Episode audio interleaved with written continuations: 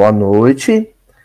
Vamos iniciar então mais um estudo do Evangelho de Mateus, à luz da doutrina espírita, o estudo que a gente realiza aqui já há mais de 10 anos, né? E que desde 2016 nós temos conseguido registrar em vídeo e compartilhar com outros amigos, com outros irmãos de outras cidades, de outros países, através da plataforma de vídeos do YouTube. É, nós estamos estudando o capítulo 15 do Evangelho de Mateus, iniciamos já, já e já nos encontramos hoje no versículo 3, e eu acho que é importante a gente lembrar um pouco, né? Primeiro, o enredo da história, que está sendo narrada, há uma cena sendo narrada, e, em segundo, é, o sentido, a essência que a gente tem conseguido extrair com a literatura de apoio que a gente sempre utiliza. Bom, depois que Jesus cura vários companheiros ali na região é, de Genizaré, né? É, ele é abordado por um grupo de fariseus e escribas que cria uma situação difícil, né? Eles têm um olhar duro, um olhar extremamente conservador e convencionalista para com a espontaneidade dos discípulos e de Jesus. Então, eles criam uma situação desagradável, causam um mal-estar danado, porque questionam a Jesus. Olha, os seus discípulos não respeitam a tradição dos anciãos, porque eles não fazem a prática litúrgica da ablução antes da refeição. E lembrando, a gente já comentou isso, que a ablução não é a higiene convencional que a gente, todo mundo deve realizar antes de uma refeição, né? De lavar as mãos antes da refeição. A ablução é uma prática litúrgica, um ritual religioso, né? Que consiste em, em, em mergulhar as mãos numa tina consagrada, com água consagrada, reservada só para esse ministério, né? É, tantas vezes, depois enxugar de tal maneira, num pano específico, enfim. É um ritual. E por que é um ritual? Uma convenção. Algo convencionado, estabelecido em algum momento pela Mishnah, que é a tradição oral do judaísmo, viu? Não é a tradição escrita. E isso vai ser transmitido de rabino para discípulo, né? Isso vai sendo divulgado nas sinagogas. E aí um partido político religioso específico, que é o partido farisaico, né? um segmento, uma escola específica do judaísmo da época, e que disputava o, o poder, a autoridade dentro do Sinédrio em Jerusalém, se sentia muito desconfortável com a, com a espontaneidade de Jesus e dos discípulos, que não se submetiam a, a essas convenções, a essas tradições. Eles, para utilizar um, uma palavra que a gente analisou na semana passada, eles transgrediam essas convenções, essas tradições. Transgredir, né? Parabaíno, né, em grego, que é desviar, driblar, contornar, né? Não se deixar barrar, estagnar nessas tradições, nesses convencionalismos, né? E esse grupo farisaico é muito conservador, porque a tendência é que todo convencionalista também seja conservador. Claro, ele quer que as convenções que ele segue, que ele defende, que ele impõe, que elas se preservem, que elas se conservem. Daí o termo conservadorismo. Tá? E a gente teve uma preocupação, que é uma preocupação do Emmanuel no livro Paulo e Estevão. Daí a gente tem utilizado por duas semanas seguidas o livro Paulo e Estevão. Que é demonstrar que por detrás do convencionalismo e do conservadorismo dito religioso, praticado pelos fariseus e os escribas, existia, na verdade, um orgulho de raça danado que gerava uma postura de extrema xenofobia em relação, principalmente, a, a, aos não-judeus, né, de, de origem ocidental. Existia ali uma postura é, social extremamente egoísta, né, é, de concentração de renda, né, de, igno de, de ignorar completamente, ser completamente alheios ao sofrimento da, da, das classes, camadas populares em Jerusalém, do pobre de Jerusalém, do, do, do, do morador da periferia de Jerusalém. E esbanjadores, né? Além de concentrar renda, eles usavam essa renda que eles concentravam através de conchavos sociopolíticos com o Império Romano, né? Mantendo boas relações, entre aspas, com o Império Romano, eles ostentavam isso. Né? Praticavam um luxo que, dentro de um contexto de tanta miséria, era criminoso. Né? E porque eles queriam ter essa vida superficial e muito materialista, eles não podiam, não podiam mergulhar nos escritos, nos ensinos, com a profundidade que os escritos e os ensinos exigiam. Porque se eles assim o fizessem, eles estariam na chamada berlinda, né? Eles estariam, eles perderiam sono. Esse quadro se repete no, ambiente contemporâneo. Em todas as gremiações religiosas, e o movimento espírita não é diferente. É um farisaísmo do século XXI. Né? Se criou um, um, uma cultura é, espírita que não é em si o espiritismo. A gente tem que enfatizar isso bastante. Olha, movimento espírita é uma coisa, federativas espíritas é outra coisa, espiritismo é outra coisa. As três coisas estão conectadas mas uma não pode responder pela outra.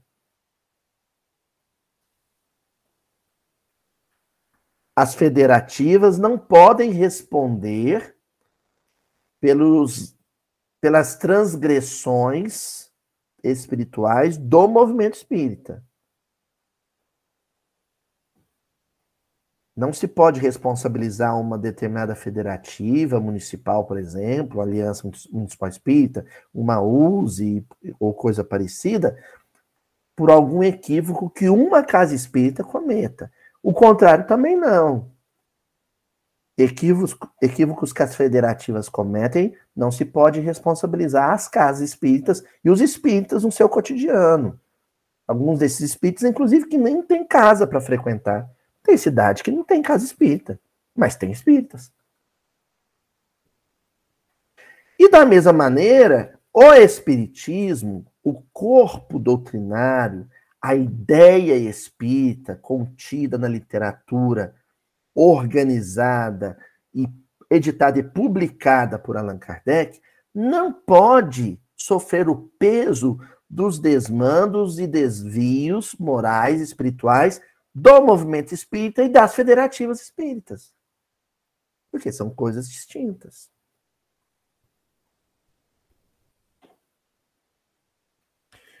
Por que, que nós estamos enfatizando isso? Para a gente fechar essa introdução. Porque sempre por detrás, sempre na retaguarda, no anteparo de posturas religiosas,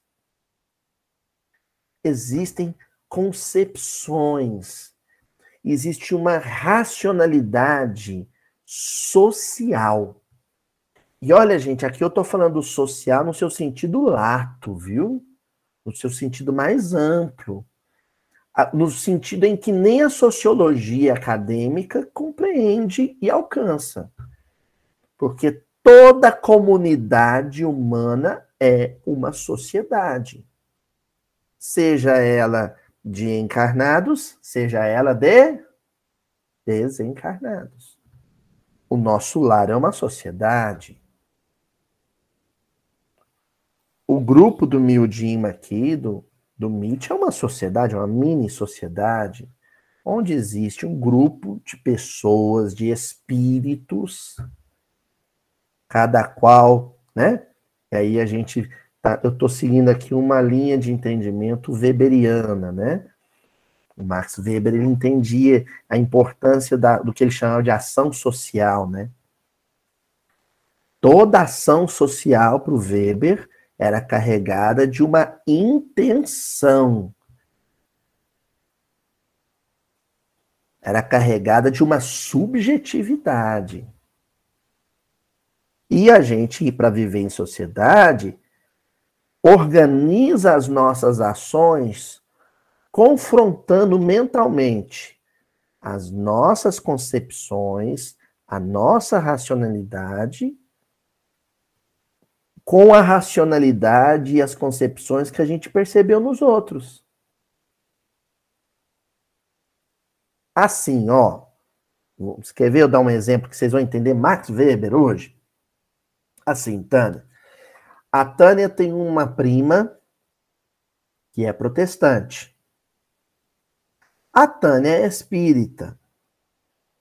Como espírita, ela tem um conjunto de concepções, de crenças e valores que são próprios da mentalidade do movimento espírita. Não vou nem falar de espiritismo. Mas ela conhece, ela sabe quais são as concepções, né, os ideais, a racionalidade que orienta pessoas que são protestantes. Então, quando ela marca um chá da tarde, um café ou um passeio com essa prima, ela sabe o que que ela vai poder falar, quais assuntos ela vai poder falar e quais assuntos não vão ser convenientes para falar nesse encontro. Correto, Tânia? Estão vendo como a ação social dela, ou seja, jantar com uma prima, se pautou por um acordo, uma harmonia, um entendimento entre a mentalidade de um em relação à mentalidade do outro? O Weber vai dizer isso. Quando a ação social não se deixa orientar por esse cuidado, aí surgem conflitos sociais. Que podem ser conflitos no grupo do WhatsApp, pode ser conflitos na porta da escola, pode ser conflitos numa fila de banco. Pode ser conflitos no plenário da Câmara dos Deputados. E pode ser conflitos dentro de um salão de centro espírita. Concordam? Essa conversa de Jesus com os escribas e fariseus é sobre isso. Querem ver uma coisa? Versículo de hoje, versículo 3. Em resposta, disse-lhes: Por que também vós transgredis o mandamento de Deus por causa de vossa tradição? Em resposta. Resposta a quê? Vamos lembrar o versículo 2? Os escribas e fariseus chegam para Jesus e falam assim: por que os seus discípulos não obedecem? Eles não obedecem, não, transgridem, né? Por que os seus discípulos transgridem as tradições dos anciãos? Jesus poderia, como resposta, apresentar o conjunto de crenças e valores que norteiam a ação social daqueles discípulos, para justificar o porquê eles não seguem as tradições. Não poderia? Qualquer um de nós faria isso. Mas Jesus fez diferente, porque Jesus ele desconcertava qualquer interlocutor. Ele propõe uma pergunta como resposta. Mas na pergunta que ele propõe como resposta, já está a resposta. Porque ele pergunta para os fariseus os escribas: e vocês?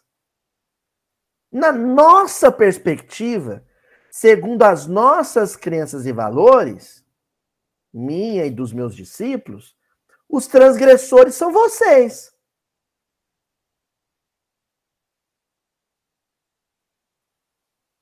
E aí? Por isso que a palavrinha que nós vamos destacar hoje, no versículo de hoje, para analisar, é, na verdade, um, uma expressão, né? Por quê?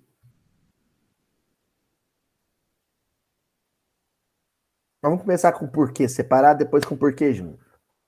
Porquê junto, por detrás de qualquer ação social, seja ela uma transgressão ou não, uma transgressão ou uma conservação, existe um conjunto de crenças e valores que são próprios, que te orientam, que te motivam a fazer isso ou fazer aquilo. Jesus está dizendo para eles: eu e os meus discípulos não praticamos ablução antes de alimentação, porque na nossa visão de vida, na nossa concepção religiosa, no conjunto de crenças e valores, ou seja, nas coisas que a gente acredita e as coisas que a gente valoriza, isso não é importante. Aí Jesus quer saber deles. E vocês?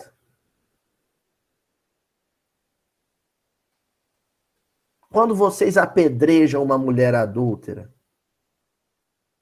quais são as crenças e os valores que motivam vocês a fazerem isso? Quando vocês fecham a porta na cara de um, de um mendigo, quais são as crenças e os valores que estão por detrás dessa ação social? Quando vocês ignoram uma criança morrendo de fome na rua? Quais são as crenças e valores? Ok, fariseu. Você acredita na pena de morte, você defende a pena de morte. Quais são as crenças e os valores que anteparam essa ação social de vocês? Apedrejar, enforcar, degolar, o malfeitor ou quem vocês julgam malfeitores? O que está por detrás disso? Vocês defendem a posse da propriedade privada como fruto da meritocracia. Vocês consideram que mereceram ter o, a carruagem, a mansão, o palácio que vocês têm. Que foi Deus quem deu isso para vocês e que pronto, é isso mesmo. E aí? Quais são as crenças e valores por detrás disso? Jesus está pondo em xeque todas as concepções desse grupo. Está entendendo? Então nós vamos agora aprofundar isso. Que jeito? Bom, o Max Weber ele conseguia explicar alguma coisa com esse princípio sociológico da ação social, mas não tudo. É por isso que o pensamento sociológico, segundo o ensinamento dos espíritos, e aqui eu destaco a obra sociológica de Emmanuel, que para mim é o, é o grande analista sociológico da literatura espírita, eu sou fã, vocês sabem disso, né? Existe um, um, elemento, né, que no Evangelho segundo o Espiritismo a gente vai conhecer como a segunda palavra do alfabeto divino, que é a reencarnação. Então, o que que acontece? E agora nós vamos usar Marx, Karl Marx.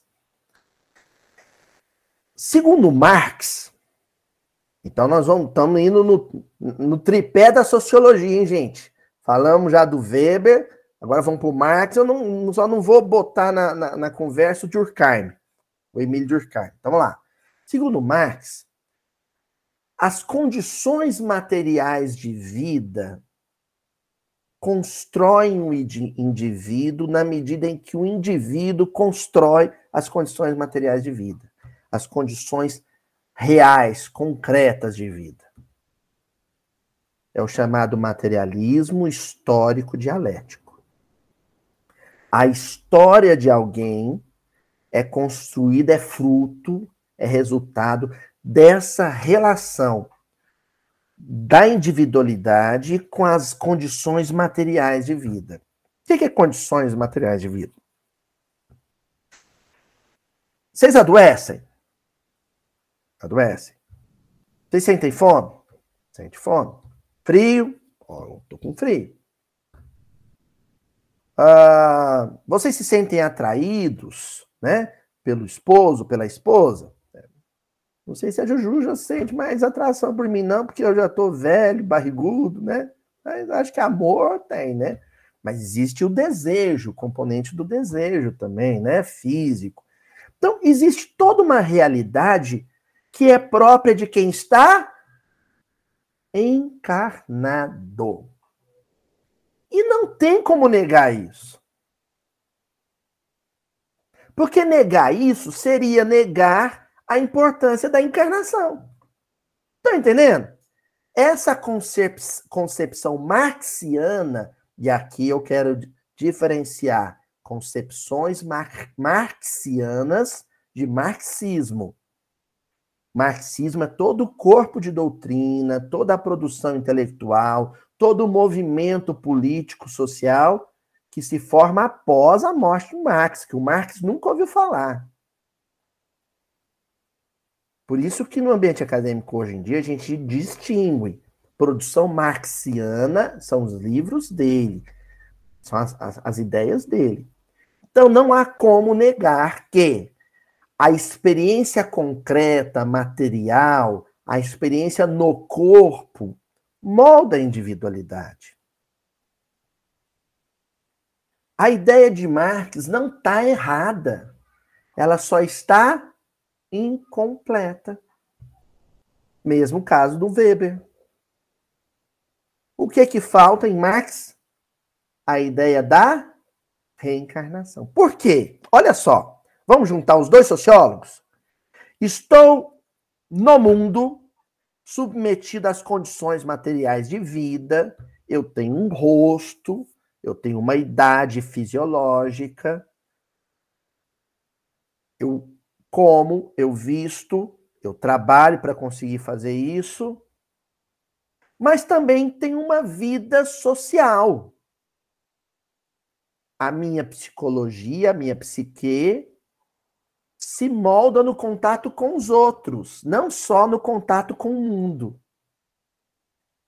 Quando termina a minha vida física, a minha vida fisiológica, o meu corpo morre, tudo aquilo que eu experimentei no contato com o mundo concreto e no contato com os outros não se perde. Permanece, sobrevive. E mais que isso, As leis que regem esse processo me concederão um novo corpo físico com o qual me conectarei, mantendo parcialmente todas essas experiências passadas.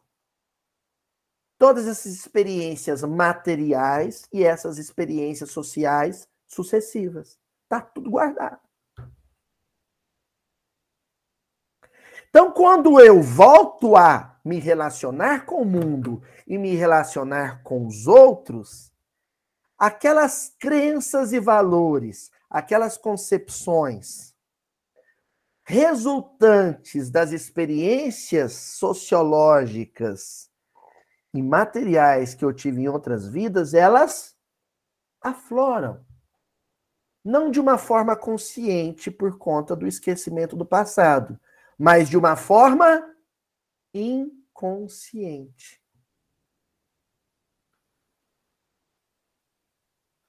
Luiz, o que, você está querendo dizer com isso?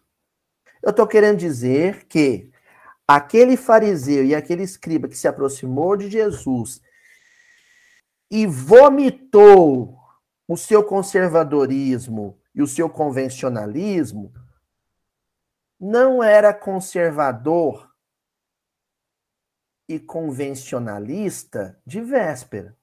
Ele não tinha se tornado isso um dia antes, nem dois dias antes, nem um ano antes, nem dez anos antes. Esse conservadorismo, esse convencionalismo é algo que está nele há séculos encarnação após encarnação. Aí o que, que o Emmanuel vai dizer? Crenças e valores sociais, quando são recapitulados,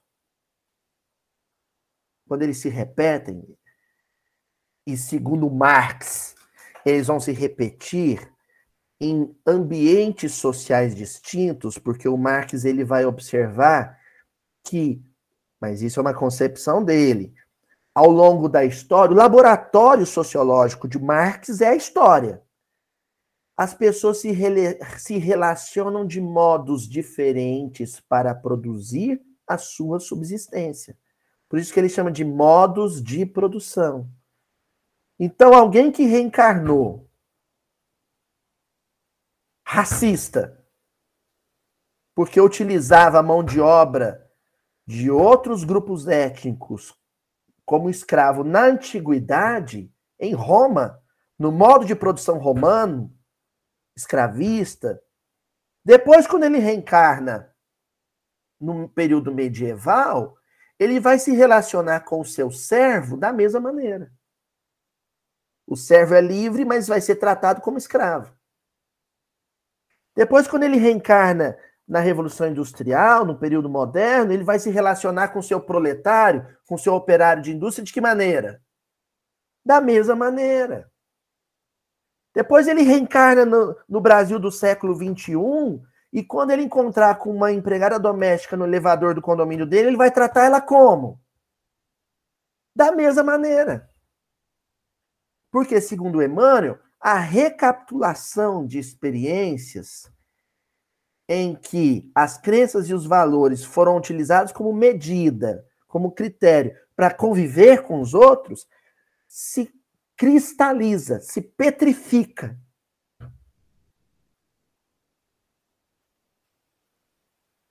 Entendeu? Cristalizar, o mel. Você não tampa ele direito, né? O que acontece com o mel? Ele cristaliza, não é? Vira torrão, vira pedra. E aí, meu amigo, aí, minha amiga, para lembrar o Haroldo, né? Meu amigo, minha amiga. Aí Aí, para descristalizar isso é complicado. Porque são essas crenças, esses valores cristalizados, solidificados, que vão te reger em sociedade.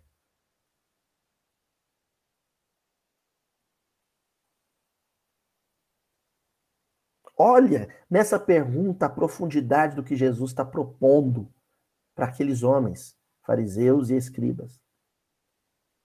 O que vocês estão fazendo com os meus discípulos, a discriminação, a segregação,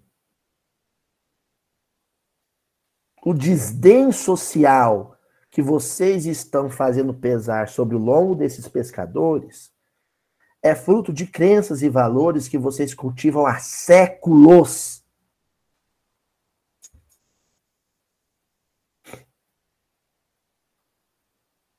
Luiz, da onde você tirou isso? Você misturou hoje o Evangelho com Max Weber, com Karl Marx. Livro dos Espíritos.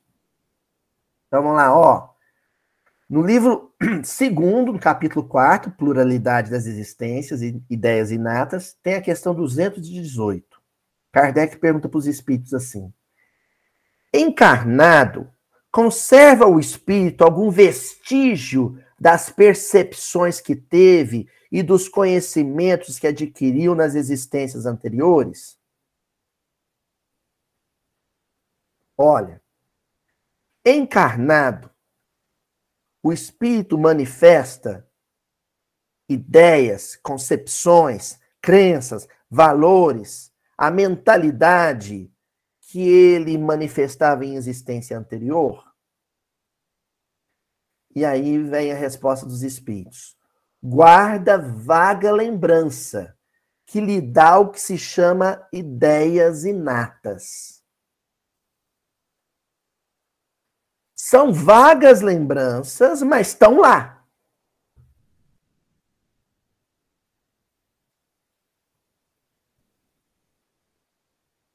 Então, se durante o período medieval você era um clérigo que promoveu a perseguição, autos de fé, movidos pelo processo inquisitorial, por exemplo, na Península Ibérica, em que a homoafetividade era um pecado de morte, o homossexual era queimado vivo.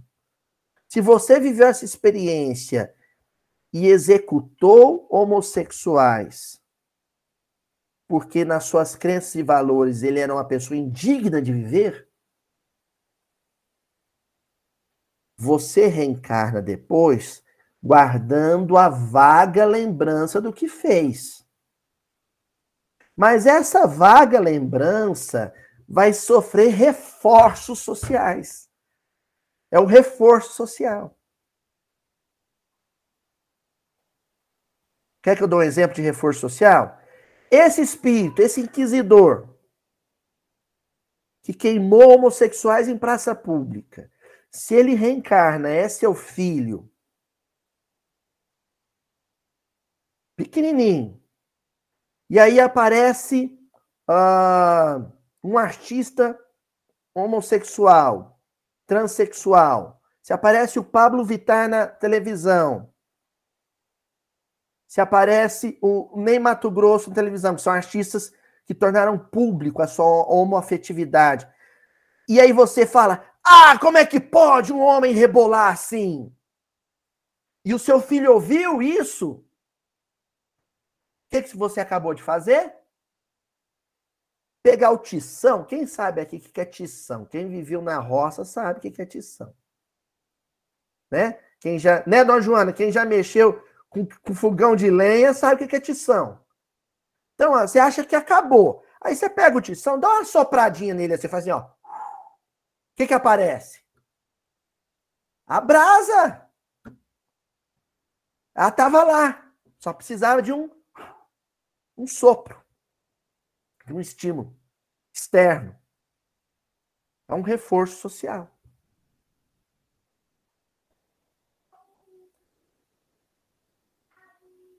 Se ele vê na televisão uma pessoa que ele admira, um atleta, se esse mesmo menino vê na televisão um atleta que ele admira, tem um comportamento homofóbico, é outro reforço. Então, aquilo que estava lá como vaga lembrança, como ideias inatas, ou seja, alguma coisa que ele já. Ou seja, já era mal inclinado, a verdade é essa. Já era mal inclinado. Quando vem o reforço social, aquilo, na, principalmente na adolescência, né? Transborda.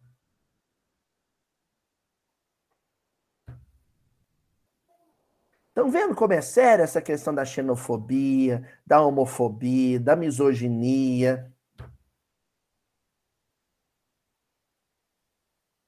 Isso é muito sério.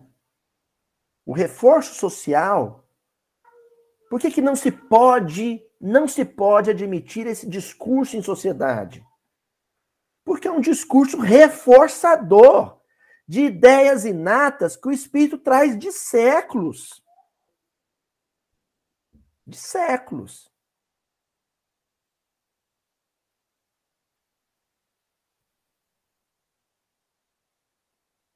Ó, aí o Kardec, ele acha essa resposta tão fascinante que ele emenda uma, uma questão dentro da questão. Da do 218. Ele pega e fala assim, não é então quimérica a teoria das ideias inatas? Gente, a cultura, a erudição de Kardec é soberba. Porque aqui ele vai na filosofia grega, né?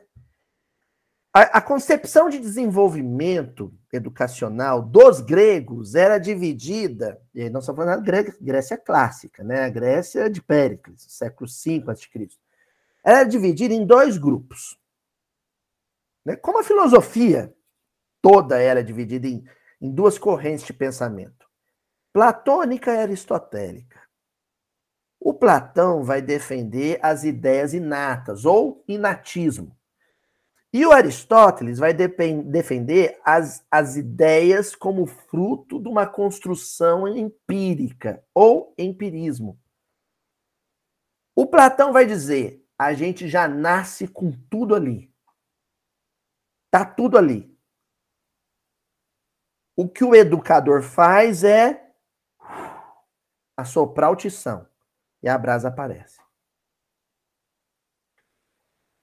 E o Aristóteles vai dizer depois do Platão, né, que ele foi discípulo do Platão, Aristóteles vai dizer: não. O que a gente sabe, o homem é uma tábula rasa, ele é um, uma assadeira vazia, uma folha em branco.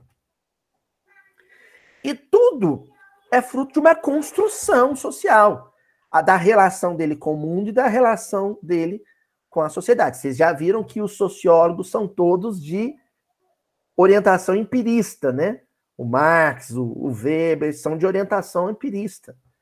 Então, o, o Aristóteles vai dizer, é fruto da experiência real com o mundo, com as pessoas. Daí a importância da escola, daí a importância, né?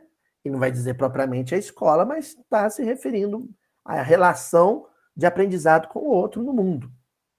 Qual dos dois está errado? Nenhum dos dois está errado. Mas nenhum dos dois está completamente certo também. Se você traz para a conversa a reencarnação. Se você traz para a conversa a reencarnação, o Platão não está errado, porque de fato o homem, quando chega no mundo, ele não é tábula rasa. Ele é um espírito carregado dessas ideias inatas, dessas ideias que precedem o seu nascimento, dessas crenças e valores que já estão nele na forma de vaga lembrança, de tendência, de inclinação. Só que, se você fala que o homem já chega pronto e acabado e, e quer só aflorar aquilo, você está negando a evolução. A necessidade da reencarnação. Aí o, o Aristóteles está certo. Por que, que a gente reencarna? Para desconstruir o que precisa ser desconstruído nas concepções antigas, nas ideias inatas, e construir alguma coisa nova no lugar. Ó, isso fica de pé, isso fica de pé, isso aqui tem que vir abaixo. Isso não presta. Racismo, xenofobia, não presta. Tem que demolir e erguer no lugar uma coisa nobre. Fraternidade. Misoginia, homofobia? Não pode. Isso é errado. Destrói isso. E ergue algo novo no lugar. Normalmente, e aí a gente recorre ao Weber de novo, como a ação social, através da ação social, um indivíduo influencia o outro em sociedade, o comportamento transgressor positivo de alguns ajudam a desconstruir ideias inatas negativas nos outros. Querem ver? Por que, que Jesus deixou correr solto quando os, os discípulos pararam de fazer a ablução na hora da refeição? Djalma, Jesus não podia ter chamado Pedro, André no canto e falado com eles assim: gente, eu sei que vocês não acreditam nisso, eu também não acredito, a gente não valoriza isso, mas vamos fazer só para não criar encrenca com os fariseus. Jesus não podia ter feito isso? Por que, que ele deixou correr solto? Para fomentar a discussão social. Para nutrir, alimentar a discussão social. Para que o comportamento transgressor dos discípulos se tornasse uma pulguinha atrás da orelha dos conservadores. Estão entendendo? Jesus é um gênio, gente, da estratégia. Além de tudo, é um gênio da estratégia. É genial. Quando ele falava, eu vim para trazer o fogo e tenho pressa que ele se acenda, é isso. Eu vim e junto comigo trouxe uma renca que comigo está disposta a ter comportamentos transgressores positivos. O que, que são comportamentos transgressores positivos? Comportamentos não convencionais, não conservadores, mas harmônicos com a lei de Deus.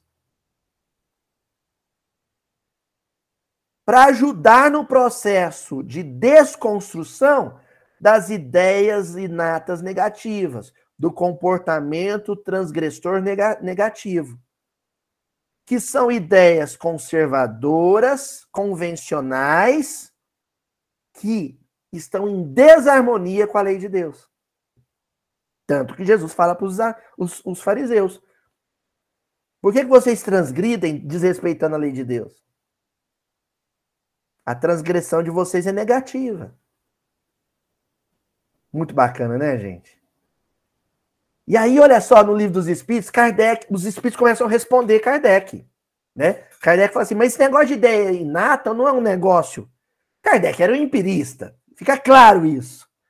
Que até aquele momento em que ele faz essa pergunta, ele era um empirista. Muito embora trouxesse a vaga lembrança da imortalidade da alma e, e tudo mais, ele era um homem do seu tempo. Ele estudava os filósofos, os sociólogos do seu tempo. Né? A sociologia estava nascendo com Comte, né? com Auguste Comte. Estava nascendo depois com, com, com, com, com Marx, com Weber, com Durkheim. Mas Kardec é atento a isso. E aí ele pergunta, mas espera aí, inatismo não é uma coisa, né, uma concepção platônica ultrapassada, não? E os espíritos dizem assim, não! Os conhecimentos adquiridos em cada existência não mais se perdem. Isso faz toda a diferença. Por isso que se fala, por exemplo, Eurípides falava de uma educação ou uma pedagogia, se, se assim preferirem, espírita. Porque a doutrina espírita com a reencarnação é o elo perdido que conecta, que harmoniza inatismo e empirismo.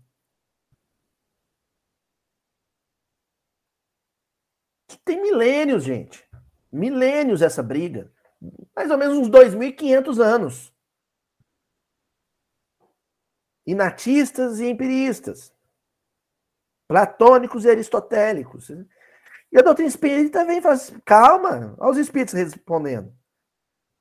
Tudo que você vive fica aqui no HD, ó, na cachola, na moringa. E não se perde mais. E eles continuam os espíritos. Liberto da matéria, o espírito sempre os tem presentes. Durante a encarnação, esquece-os em parte, momentaneamente. Porém, a intuição que deles conserva lhe auxilia o progresso. Aqui eles estão falando das ideias inatas positivas. Você vai precisar só de reforço aquilo de positivo que você viveu, aquilo em acordo com a lei de Deus que você viveu em outras existências, no convívio social, tá lá. Mas precisa de reforço. Aí vem um Chico Xavier, encarna, tem uma vida santa e faz aflorar em quem convive com ele o que há de melhor. Porque toda vez que ele fala, que ele abre a boca, é para falar do bem, O discurso dele é um discurso que reforça nos indivíduos as melhores concepções, crenças e valores pré-adquiridos.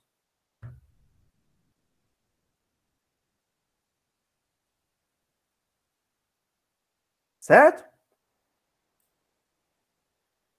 Em cada nova existência, o ponto de partida para o espírito é o é o em que na existência precedente ele ficou. A gente recomeça do ponto em que parou. Mas, se não houver a experiência, ou seja, a caminha, caminhada empírica do berço ao túmulo novamente, e aí entra o empirismo aristotélico, se não houver a relação concreta, material, que o Marx fala, se não houver a relação entre os agentes sociais que o Weber fala, o espírito não avança. Ele não, processa, não promove o processo de reconstrução da sua identidade espiritual, da sua identidade psíquica, dando prosseguimento a boas condutas e coibindo em si maus hábitos. Hum. Aí Kardec embala, né? Ele faz, ah, então vamos ler 218b. E pergunta assim: grande conexão deve então haver entre as duas existências consecutivas. Olha, essa pergunta vai explicar o versículo de hoje. Kardec falou: opa, então espera aí. Quanto mais remota é a experiência, quanto mais distante ficou a encarnação, menos coisas eu guardo dela. Quanto mais recente a encarnação, mais presente em mim estão as concepções e os valores que eu vivi nela. É isso? Ele está perguntando. É isso? Posso dizer isso? Então, eu sou Aloísio, na última encarnação. Oh, gente, eu estou inventando isso, viu? Eu não ouvi ninguém dizer isso para mim, não. Mas na última encarnação, eu era um espanhol, a Adriana que gosta, né? dançarino de flamenco que se chamava Alejandro. Gente, a coisa mais ridícula que eu me imagino fazer é dançar. Vocês nunca vão me ver dançar. Eu não tenho nem trejeito para dançar. Mas enfim. Então, na última existência, faz de conta que eu fui o Alejandro o dançarino. E lá, três mil anos atrás, eu fui um assírio, né? a Jussara, eu era cigana, cigana esmeralda, eu, era tipo isso. Jussara, a gente sabe de onde se conhece já agora, né? Então, lá, 3 mil anos atrás, eu era um executor, decapitava pessoas lá no Império Assírio. Ora, o dançarino espanhol está mais presente, mais vivo, mais fresco nas minhas vagas lembranças do que o executor lá do Império Assírio. O algoz lá do Império Assírio. Kardec está propondo como pergunta, né? Ele está querendo saber. Posso dizer isso? É isso? Aí os espíritos respondem assim. E aí eles respondem para complicar, viu, gente? Nem sempre tão grande quanto talvez o suponhas, dado que bem diferentes são, muitas vezes, as posições do espírito nas duas. E que no intervalo de uma e a outra pode ele ter progredido e o mundo mudado. Eu ouso completar os espíritos. Olha só que coisa fabulosa. Primeiro, Marx, as condições materiais de sobrevivência mudaram. Quem reencarnou em 1850, no Brasil de 1850 da última vez, viveu num país agroexportador, pre, predominantemente agroexportador, cafeeiro, que utilizava mão de obra escrava. Pode, inclusive, ter sido um escravo. Quem reencarnou no Brasil, depois reencarna no Brasil do século XXI, reencarna num dos países mais industrializados do mundo, com mão de obra assalariada possivelmente vai ser um empresário ou um funcionário. Vocês estão vendo? As condições materiais de vida mudaram. As relações de trabalho nem tanto, mas as condições materiais concretas de vida mudaram. Você curava doença com sanguessuga e agora uma vacina é produzida em dois anos. Viram? Como mudou? É a primeira coisa que você tem que considerar. Não é o mesmo mundo mais. E aí a gente recorre a Weber, os agentes sociais também.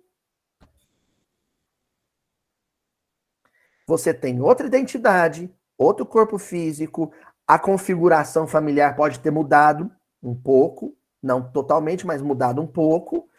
Talvez você tenha reencarnado do interior e antes viveu na capital. Talvez você agora não tenha tido a oportunidade de estudar numa escola regular, é um analfabeto. Na outra existência, você foi um professor de universidade. Estão percebendo? Os agentes sociais também mudaram. Então, muda a relação social. Muda as condições materiais de vida. E aí os espíritos dizem nessa resposta. Além disso, existe uma coisa que não pode ser desconsiderada, e a obra de André Luiz está aí para provar isso para a gente, que é a erraticidade. Gente, a gente não para de evoluir quando desencarna e, e recomeça a evolução na próxima existência, não. Tem um intervalo aí de 20, 30, 80, 100, 500 anos entre uma encarnação e outra, que no plano espiritual você continua evoluindo estudando, aprendendo, convivendo com os outros. Por isso que é muito complicado, e eu acho isso muito xarope. Fulano é reencarnação de ciclano. Sabe? Beltrano é reencarnação do fulano. Não é. E o Emmanuel, sabe o que ele faz? e parece que o povo não aprendeu com ele. Quando ele vai falar de Publio Lentulus, ele usa a terceira a coisa na terceira pessoa. Pega lá a, a, a parte introdutória do Há Dois Mil Anos, ele fala do, do Publio Lentulus na terceira pessoa. O orgulhoso senador Publio Lentulus, não é ele. Ele falou assim, não é comigo. Entre eu e ele tem dois mil anos. O Publio Lentulus não é o Emmanuel. Não é. A concepção, as crenças e os valores mudaram radicalmente.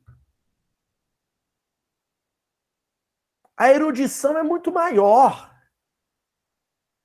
O vínculo com a religiosidade é outro. E o vínculo com a política também. É outro espírito. E aí nós estamos sendo pré-socráticos, né? Heráclito, né? O devir, o eterno devir. É, a vida humana é um rio correndo. As águas de um rio nunca vão passar pela mesma ponte novamente. Quem eu sou? Eu sou hoje Aloysio Elias, professor de História no município de Uberaba, no interior de Minas Gerais. Falo português, casado com a Juju e pai do Chicão, moleque doido. Ponto.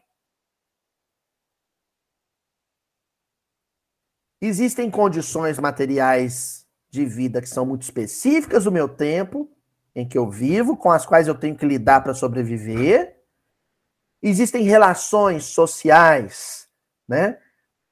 Com os demais agentes sociais que são muito específicas. E por que não dizer, para recorrer ao Durkheim um pouquinho, né? Existem fatos sociais, normas sociais, que já estavam aqui quando eu encarnei. E eu vou ter que lidar com elas, porque elas já estavam aqui. A relação de trabalho, por exemplo, assalariada.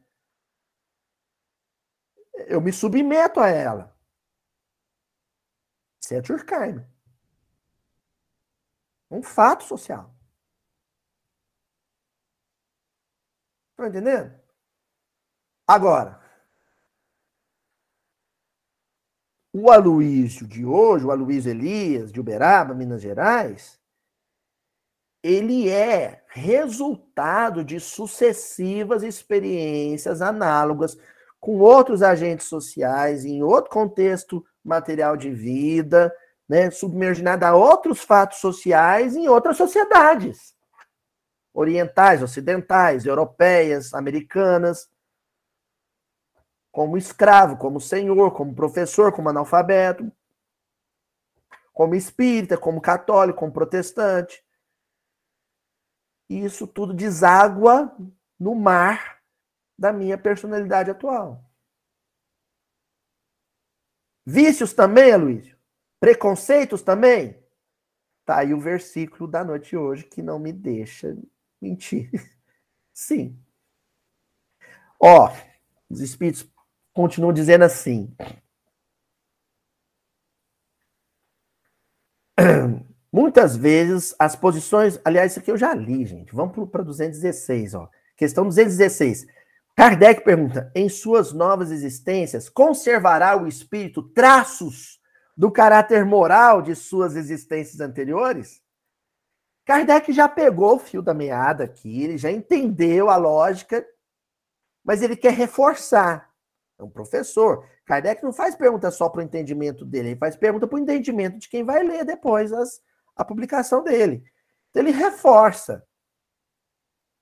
Engraçado que aqui eu voltei numa questão 216, que a anterior era 218, viu, gente? Eu inverti um pouco as ordens das perguntas, mas propositalmente. Em suas novas existências, ele conserva, então, seus traços de caráter moral, bons ou ruins? E a resposta dos espíritos: isso pode dar-se. Mas, melhorando-se, ele muda. Pode ser, pode não ser. Se ele tinha um caráter duvidoso, um caráter questionável, dentro da perspectiva da lei divina, ele pode reencarnar reproduzindo comportamentos sociais pautados nesse caráter corrompido, ou não. Ou não. Vai depender de muito fator. Vai depender das reflexões que ele conseguiu promover no mundo espiritual antes de reencarnar, na erradicidade. Vai depender dos reforços positivos ou negativos que ele vai encontrar em família. Vai depender das condições materiais de vida, e aí a gente volta ao pensamento marxiano, sim. Porque uma coisa é você ser pacífico, ordeiro, com a barriguinha cheia, outra coisa é você ser tentar ser pacífico e ordeiro, caçando osso no lixo. E nisso Marx foi preciso. Então, vocês estão vendo como tudo isso vai influenciar? E isso, inclusive, nos traz à tona a misericórdia e a compaixão de Deus, do Cristo. Porque a visão sociológica de Jesus é muito sofisticada. E ele considera isso tudo. Então, quando ele se depara com um malfeitor sendo crucificado na cruz ao lado, ele sabe que esse malfeitor, suas ações sociais, dependeram também de fatores que são alheios a ele, que são externos. Que existem coisas que vieram com ele como ideias inatas de outras existências, mas existe também uma condição material e social objetiva que o cerca. Existe uma experiência familiar que ele teve que influenciou. Ou não. Mas que deve ser considerado. E por que deve ser considerado, né? Talvez por isso os estudantes de sociologia sejam frequentemente também defensores dos direitos humanos com relação à população carcerária. Sabe? Você não pode subir numa favela e matar 25 pessoas, porque ali no meio você tem traficantes. Você não pode matar nenhum traficante, se for possível, né? E a gente não vai julgar aqui a ação policial, longe de mim, eu nunca vivi essa experiência. Mas o Estado, o dever do Estado e do homem de Estado é quando subir no morro, subir sabendo que ali existem condições materiais de vida, existem uma realidade de convívio social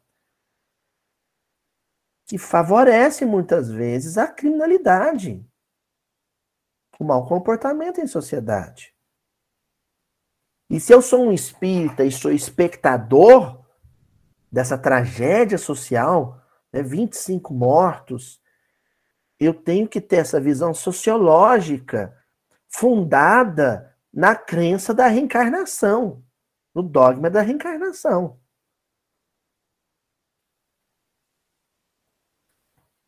Quem é o, o criminoso que foi assassinado? É um espírito que reencarna com uma bagagem, com um histórico de ideias inatas que em si são vagas lembranças, mas que foram reforçadas por condições sociais e materiais de vida muito difíceis. E saber disso me impede de julgar, de condenar de fazer juízo. Ó. Os espíritos continuam dizendo assim: pode também acontecer de sua posição social venha a ser outra. Se de senhor passa a escravo, inteiramente diversos serão seus gostos e dificilmente o reconhecereis. Olha a inteligência dos espíritos. Ora, gente, Aí você pega um, um escravo de outra existência e você reencarna ele agora como um proprietário, um herdeiro de fazendas no Pantanal. Eu sou muito fã do Pantanal, gente. Eu não ia deixar de falar do Pantanal. Mas você reencarna ele como herdeiro de fazendas no, no Pantanal, fazenda de soja, de gado, não sei. Ele sai de trabalhador compulsório né, de trabalho compulsório como escravo numa lavoura de cana no Pernambuco, no século XVIII, para proprietário de uma mega fazenda pecuarista no Brasil do século XXI. As condições materiais de vida mudaram, as condições sociais de vida mudaram. Não dá para prever como que ele vai lidar com isso. Pode ser que a experiência uh, tenha feito como trazido como ideias inatas assim um senso de compaixão com o trabalhador, com o funcionário, com o trabalhador do campo, e ele se relaciona de forma digna com esse trabalhador rural, ou pode ser que ele se deslumbre com conforto com a possibilidade da posse da, de, de, grande bem material e esqueça completamente a experiência que ele teve como escravo ou ignore ela. Ah, agora eu sou senhor. Não dá para saber. Porque aí é o choque entre a objetividade da vida nova com a subjetividade de quem tem uma vida pretérita, passada, antiga. E os espíritos continuam. Sendo o espírito sempre o mesmo nas diversas encarnações, podem existir certas analogias entre as suas manifestações, se bem que modificadas pelos hábitos da posição que ocupe. Olha que genial! Até que um aperfeiçoamento notável lhe haja mudado completamente o caráter. Um aperfeiçoamento notável. É, é, é muito lindo isso. Porquanto de orgulhoso e mau pode tornar-se humilde e bondoso, se arrepender-se. O grande mistério, por exemplo, que paira dentro da literatura romanceada de Emmanuel é a conversão de Paulo de Tarso. E aí? Quem que, quem que era o Paulo no passado? O Paulo dos 30 anos em diante ou o Paulo da infância até os 30 anos? Quem que é? Quem que é o homem do passado ali? Saulo ou Paulo? Se você falar que é Saulo, você falar, mas Jesus escolheu, o vaso escolhido era alguém que no passado, na última encarnação, já matava e apedrejava? Por outro lado, se você fala, não, ele já era Paulo, por isso que Jesus o escolheu, aí você vai dizer, ué, então o que, que foi? Ficou possuído? deram encosto nele nos 30 primeiros anos e ficou mau caráter. É? Quem que é?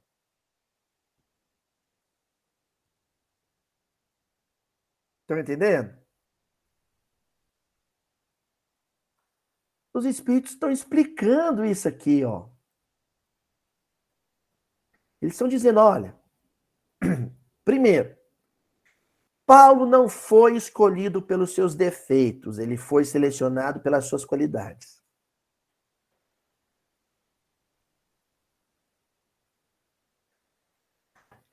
Ele era agressivo e bruto. Defeitos.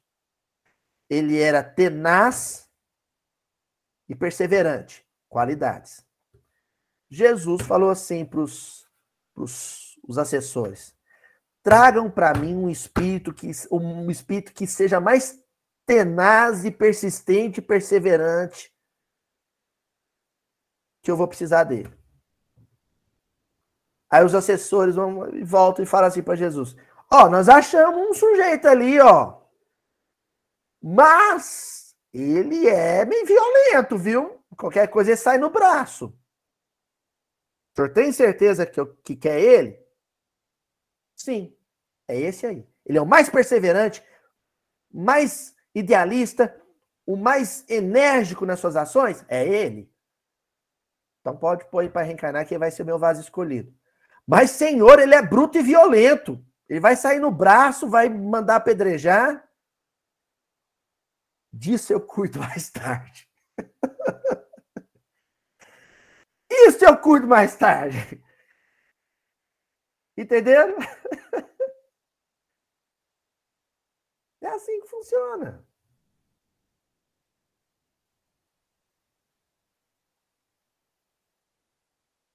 Muito bacana isso, né? É, é, é, eu, eu não sei se vocês entenderam o que eu fiz hoje, mas hoje a gente usou sociologia para mostrar que a doutrina espírita, sobretudo, é uma ciência sociológica também, que não desconsidera os clássicos, esse tripé maravilhoso, Karl Marx, Max Weber e Emile Durkheim, não desconsidera os clássicos, que foram contemporâneos de Kardec,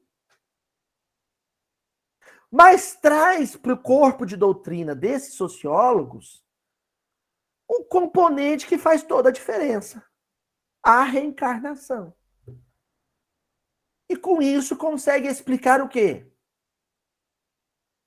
Processos de transgressão da lei divina e processos de transgressão das convenções humanas. Com isso, consegue explicar os processos de transgressão levados a cabo pelos discípulos e por Jesus, rompendo com as convenções mais conservadoras do seu tempo, e os processos de transgressão de fariseus e escribas em relação às leis que regem o universo moral das criaturas. Certinho? Usamos só livro dos Espíritos hoje, hein, gente? O que, que a gente tem que fazer então? Dentro possível, ler os clássicos sem preconceito e ler a obra kardeciana. Pronto.